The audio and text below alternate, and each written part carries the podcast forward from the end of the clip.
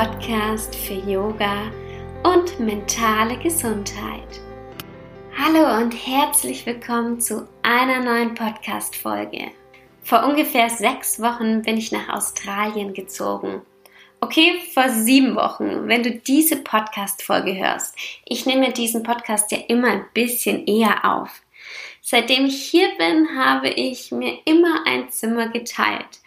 Ich hatte also nie wirklich Privatsphäre. Hier in Byron Bay in Australien, wo ich jetzt lebe, ist es schwierig, auf Anhieb eine vor allem bezahlbare Unterkunft zu bekommen. Gerade ist Ferienzeit, das heißt, alle Leute strömen hier nur her und verbringen hier ihre Sommerferien. Natürlich hatte ich auch kein Büro. Es waren immer Menschen da und zwar nicht nur Menschen, die ich mag und die zu meinen Freunden gehören, sondern auch Menschen, die vielleicht mir nicht so gut getan haben. Menschen, die einfach komplett anders sind. Es war anstrengend und in den letzten Tagen habe ich mir dann sogar schwer getan, Yoga zu machen. Und dann habe ich eine Nachricht in Instagram bekommen. Alexa, wie motivierst du dich eigentlich immer zum Yoga? Und dann kam ich so langsam ins Nachdenken und habe mich gefragt, wieso ich jetzt in den letzten Tagen so unmotiviert war, beziehungsweise mir schwer getan habe, Yoga zu machen und ähm, wie ich mich denn dann, nachdem ich Yoga gemacht habe, gefühlt habe. Und darum geht es heute. Es geht um die Motivation, um Yoga zu machen. In Deutschland wird es ja gerade immer, immer kälter und es wird früh dunkel und es beginnt die Zeit, in der man sich viel lieber zurückzieht und sich vielleicht nicht mehr so ganz aktiv fühlt. Yoga hilft mir, mich in meinem Körper wohlzufühlen. Nicht nur äußerlich, auch mental. Ich habe nun vier Tage lang nur wenig Yoga gemacht und habe mich nicht mehr so wohl gefühlt. Äußerlich hat man natürlich keine Veränderung gesehen, aber innerlich habe ich gemerkt, dass ich einfach in der letzten Zeit nicht mehr so viel Zeit für mich selbst hatte und ich in den letzten vier Tagen nicht mehr so richtig in mich hineingehört habe. Kennst du das? Manchmal weiß man genau, was einem gut tut, aber macht es aus irgendeinem Grund nicht oder kann es nicht machen.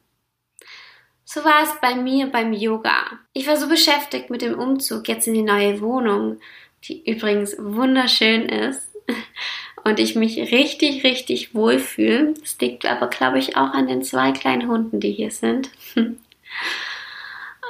ich habe mir die letzten Tage, in der letzten Woche sogar ein Bett mit einer Freundin geteilt, sodass ich mir eigentlich gar nicht so richtig den Platz und die Zeit nehmen konnte. Da ich weiß, wieso das bei mir so war, dass ich so unmotiviert war, möchte ich dir heute drei plus eins Tipps geben, die dir bestimmt helfen, wieder motiviert Yoga zu machen. Tipp Nummer eins: Yoga muss gar nicht sportlich sein. Ich weiß, Yoga kann sportlich sein und je nachdem, was du für ein Yoga übst, kannst du deine Yoga-Praxis von Tag zu Tag anpassen. Yoga kann genauso gut sanfter sein oder einfach eine Meditation sein. Ich habe in einer Podcast-Folge schon darüber gesprochen, was alles zu Yoga gehört. Und die Asanas, die körperlichen Übungen, sind ja eigentlich nur ein ganz, ganz kleiner Teil im Yoga. Deswegen gibt es noch so viele andere Wege, wie du Yoga üben kannst. In den Tagen, in denen ich mir nicht wirklich Zeit für Yoga nehmen konnte, habe ich dennoch kleine Übungen im Bett gemacht und meditiert. Nimm dir täglich etwas Zeit für dich und schau, wie es dir geht. Richte deine Yoga-Praxis danach aus. Yoga ist viel, viel mehr als irgendwelche körperlichen Übungen. Und es ist so, so wichtig, dass du gerade auch in den Zeiten, in denen du dich nicht so wohl fühlst und vielleicht auch mental einfach nicht so gut fühlst und sehr viel Stress hast, dir auch ein bisschen Zeit für dich nimmst. Tipp Nummer zwei, notiere dir deine Stimmung vor und nach deiner Yoga-Praxis. Ich weiß, wie sehr ich Yoga in meinem Alltag brauche. Wenn ich keinen Yoga mache, höre ich nicht in mich hinein. Ich fange an, mich unwohl zu fühlen. Ich bin viel, viel schneller gestresst. Aus diesem Grund versuche ich mir auch in stressigen Zeiten Zeit für mich selbst einzubauen. Auch wenn es am Tag nur fünf Minuten sind. Und das ist für mich vielleicht wenig, aber besser wenig als gar nicht. Und sind wir mal ehrlich, fünf Minuten am Tag hat jeder. Dein Körper und deine Seele werden es dir danken. Denke daran, du wirst entspannter und kannst mit Stress besser umgehen. Außerdem wird sich dein Körper formen und du fühlst dich vielleicht noch wohler und aktiver. Notiere dir deine Stimmung vor dem Yoga und nach dem Yoga und dann wirst du merken, wie gut es dir tut und dass es dir hilft, auch deinen Alltag entspannter und gesünder zu gestalten. Tipp Nummer drei. Manchmal braucht man einfach Motivation von außen.